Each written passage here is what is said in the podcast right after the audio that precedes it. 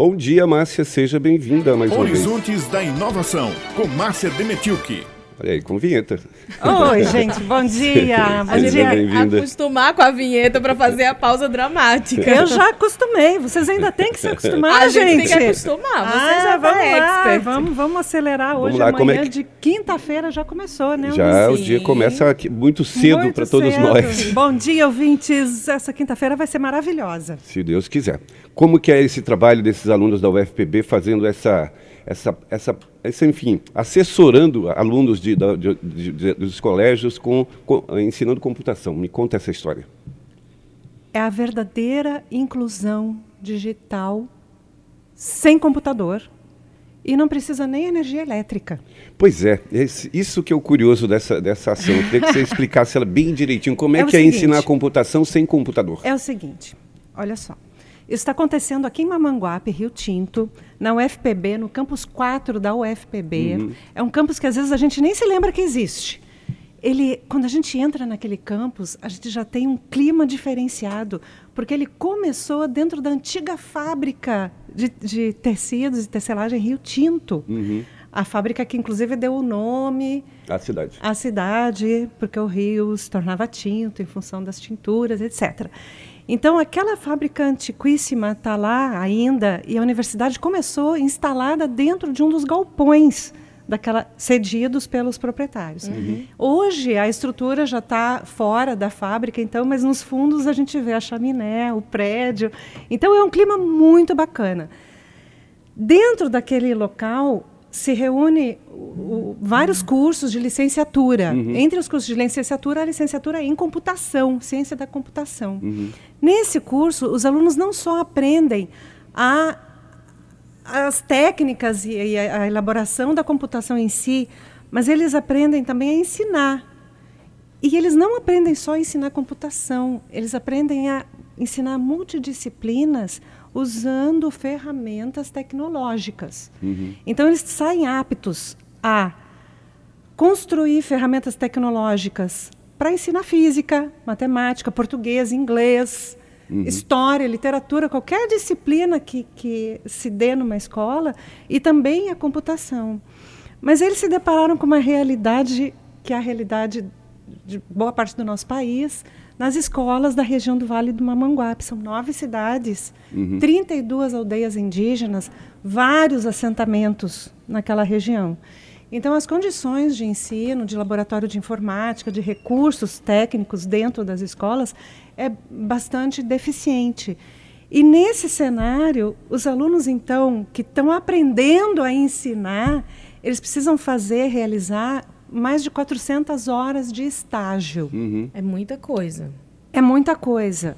Levando-se em conta que um dia tem 24 horas e que o aluno realiza umas 3 horas de estágio por dia, mais ou menos, são vários dias que esses alunos estão dentro das escolas de Rio Tinto. E isso está fazendo uma revolução e evolução naquele lugar.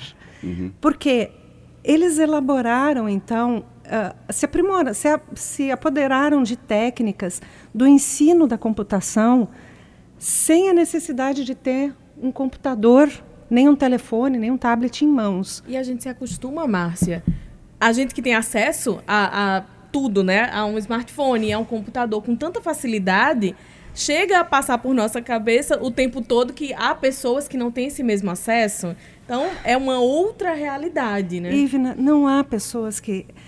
A gente não entende que a gente vive comprando, vendendo pela internet, pelo Instagram, pelo, pelo WhatsApp. É o nosso comum. Só que existem quase 54% dos paraibanos que não têm o computador em casa e não têm acesso.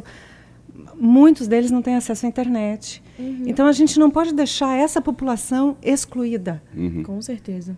A gente não pode. Então a gente e esses alunos do Rio Tinto, professora Pasquelini, professora Vanessa, professora Rejane que tá saiu para fazer o doutorado e todos os professores de lá eles estão de parabéns e principalmente os alunos. Sabe o que, que os alunos fizeram? Eles se aprimoraram então das técnicas da computação desplugada. Tira da tomada e vai ensinar o conceito da computação em si, o conhecimento computacional.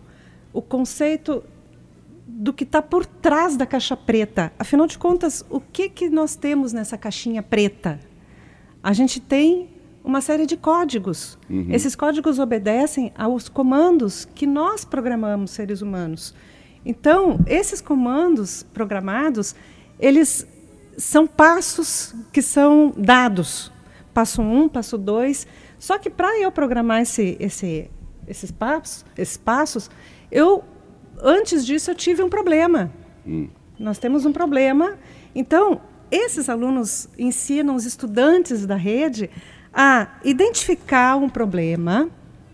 Olha, vamos, eles ensinam a raciocinar, eles ensinam um pensamento lógico, que é o pensamento computacional. Vamos identificar esse problema, vamos dar o passo a passo para solucionar o problema. Vamos começar por qual passo? Vamos para frente ou vamos para a direita?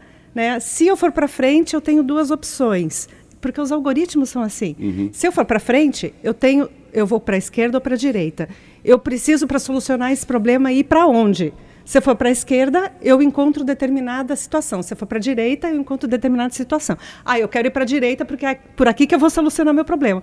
E assim o algoritmo vai sendo construído e assim os estudantes vão através de jogos que usam essa técnica construindo algoritmos sem que os estudantes percebam que eles estão realmente desenvolvendo o pensamento computacional. É muito bacana, gente. É uma didática incrível, né? É incrível. A gente fez essa matéria no jornal União domingo passado e vamos disponibilizar agora no site da FAPESC, www.fapesc.rpp.br. Lá vai estar essa matéria disponível na internet. E simplesmente, gente, eu teria muito mais coisas. Eu preciso de uns três programas aqui para falar a respeito do trabalho desse pessoal que está lá em Rio Tinto. O pessoal vai poder acompanhar pelo, pelo site da FAPESC, né, porque você já trouxe aqui a informação, conhecer mais profundamente e detalhadamente o que esse trabalho revolucionário, pelo que você falou, é muito bacana mesmo. Né, ensinar a computação, ensinar a lógica da computação, o conceito da computação, a lógica binária é, é, é inovador. Então, bacana isso. E muito bacana bacana. E traz uma lição muito grande para quem tem acesso à tecnologia a pensar na democratização disso tudo, né? É. Exatamente. E ensinar as crianças a pensarem. Não precisa ter um computador, porque se eu penso, eu posso resolver situações da minha vida. Se eu raciocínio de uma forma direcionada, entendo isso, eu consigo resolver diversas situações. Quisera eu, Ulisses Ivna, ter esse conhecimento quando eu era pequenininha. Quisermos todos nós. Minha vida seria mais fácil. A de todos nós. Márcia, valeu, muito obrigado. A gente vai acompanhar esse Com no certeza. próximo programa. Vamos ver o que, você traz, se você traz mais, mais, mais técnicas novas e inovadoras para a gente participar aqui no, no Horizontes da Inovação com Márcia Demetiuk. Um abraço, gente. Bom dia. Até a próxima semana, Márcia.